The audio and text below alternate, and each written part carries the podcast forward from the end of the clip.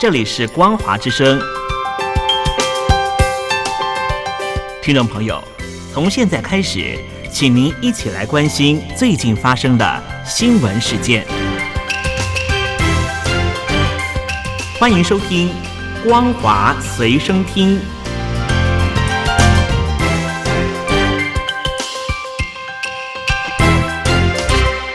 听众朋友，你好，我是嘉玲，欢迎收听《光华随身听》。我们来关心最近发生的新闻。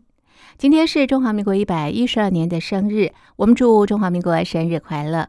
从一九四九年中华民国政府迁台以来，每年都举行庆典，在台北总统府前广场会举办升旗典礼以及国庆庆祝大会，并且有各式游行及表演队伍。今年的国庆大会现场会有空中军力展演、乐仪队等安排，并且邀请美国 UCLA 棕熊行进乐队。日本京都菊高校吹奏乐部等带来精彩表演。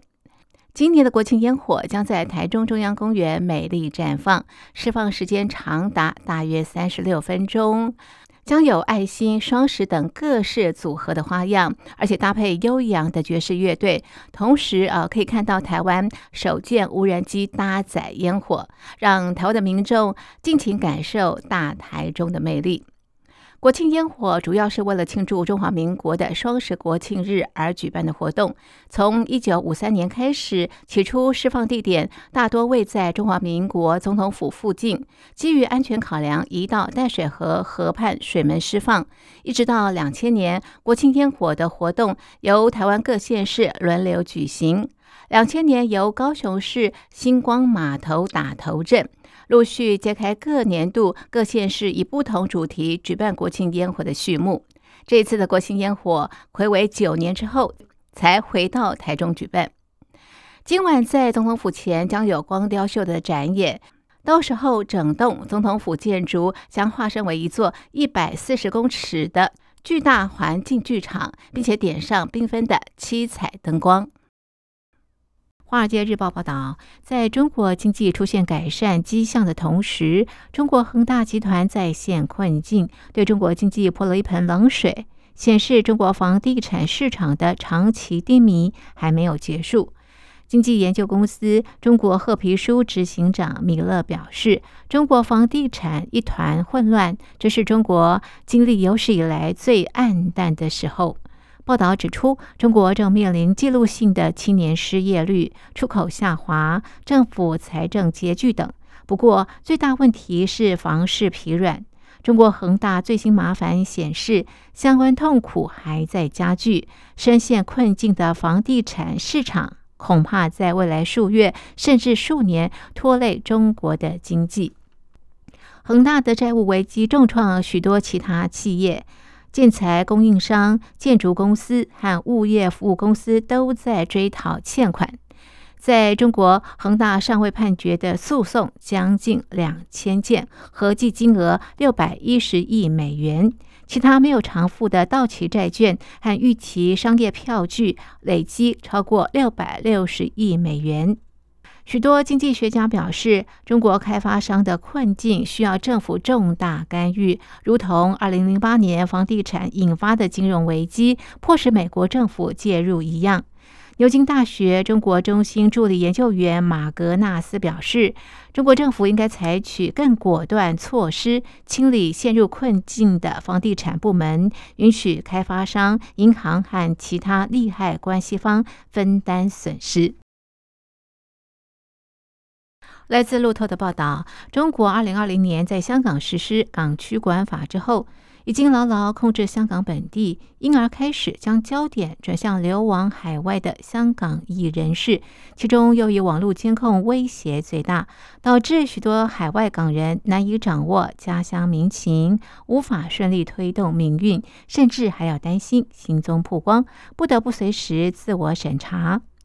从二零二零年以来，数十万名香港居民移居海外，北京和香港当局进行网络监控的对象，也顺势从香港本地人变成海外港人。总部位在美国华府的香港民主委员会执行总监，年仅二十六岁的郭凤仪，是被通缉的八人当中最年轻，而且是唯一的女性。她坦言，在自己被通缉之后，面临的网络骚扰、性暴力威胁和骇客攻击不断的激增，连她在香港的父母也被警方带走审问。郭凤仪表示，悬赏公布之后，他收到港人私讯表示无法再分享或按赞他的文章，因为他们不想留下任何的痕迹，不再觉得转发、分享或者是按赞民主讯息是安全的。人权观察组织中国部高级研究员王松莲指出，中港当局正动用一切手段镇压海外侨民的民主活动，包括恐吓他们在香港的亲朋好友。观察他的人际网络，并且监视侨民内部的谈话。就在美国国务卿布林肯警告，如果中国引发台湾危机，全球经济也会陷入危机之后，英国外交大臣科维利也说，北京当局如果对台湾开战，将是外交政策的重大失败，中国经济将会崩溃，而防止台海冲突是英国外交政策的绝对核心原则。科维利在《观察者周报》主办的保守党大会活动上表示：“台海情势混乱是大家的事情，因为有庞大国际贸易量途经这个海域。台海战争对全球经济将是灾难，也将导致中国经济崩溃。而且，诚如我们所见，中国经济并非无所不能。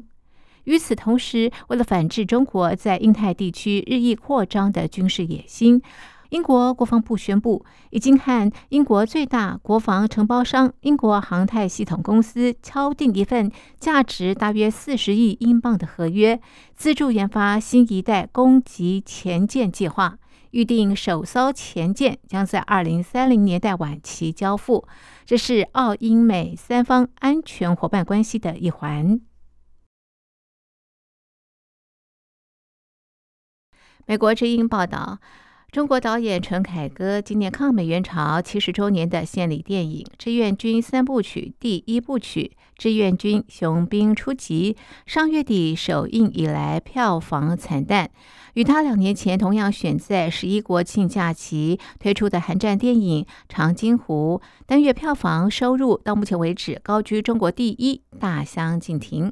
似乎反映中国民众厌倦了一次次战胜美国人的主旋律。中国影视创作团队今年以一九五零年代韩战为题材，前仆后继拍摄主旋律电影。上述两部和《金刚川》《长津湖之水门桥》《狙击手》等片，都在宣扬民族主义，并获中国官媒大力宣传。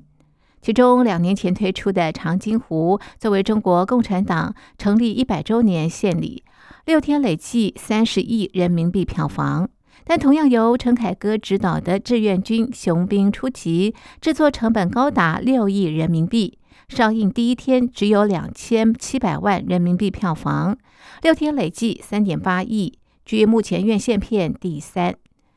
在中国知名电影评论平台豆瓣电影上，中国观众毫不留情写下“如芒在背，如坐针毡”复评，表达对此片的不耐。直言呈现中国战事无坚不摧，美国人太过愚蠢的剧情很假。还有网友直言，对多数人觉得你批评志愿军就等于汉奸走狗不爱国，这种舆论导向反感。自认非常爱国，而且几乎看过所有主旋律电影的一名广东观众，也难掩失望地说：“原以为廉价期间不好买票，结果实际入场者不多。”经过这些年，把老百姓心里对于这种题材的热情已经消耗的差不多了，已经没有人买单了。也建议不该继续炒作抗美援朝的韩战题材电影，毕竟当年也是朝鲜主动打人家，就怪他们自己。一名中国影评人匿名表示，这类电影有点像网络爽文。虽然中国开头总是在国际上遇到制肘，军事力量也处于劣势，但是影片里总会有那么一个英雄人物，怎么也死不掉，在关键时刻扭转局势。以上是本节光华随身听，感谢您的收听，我们下次同一时间继续在空中相会。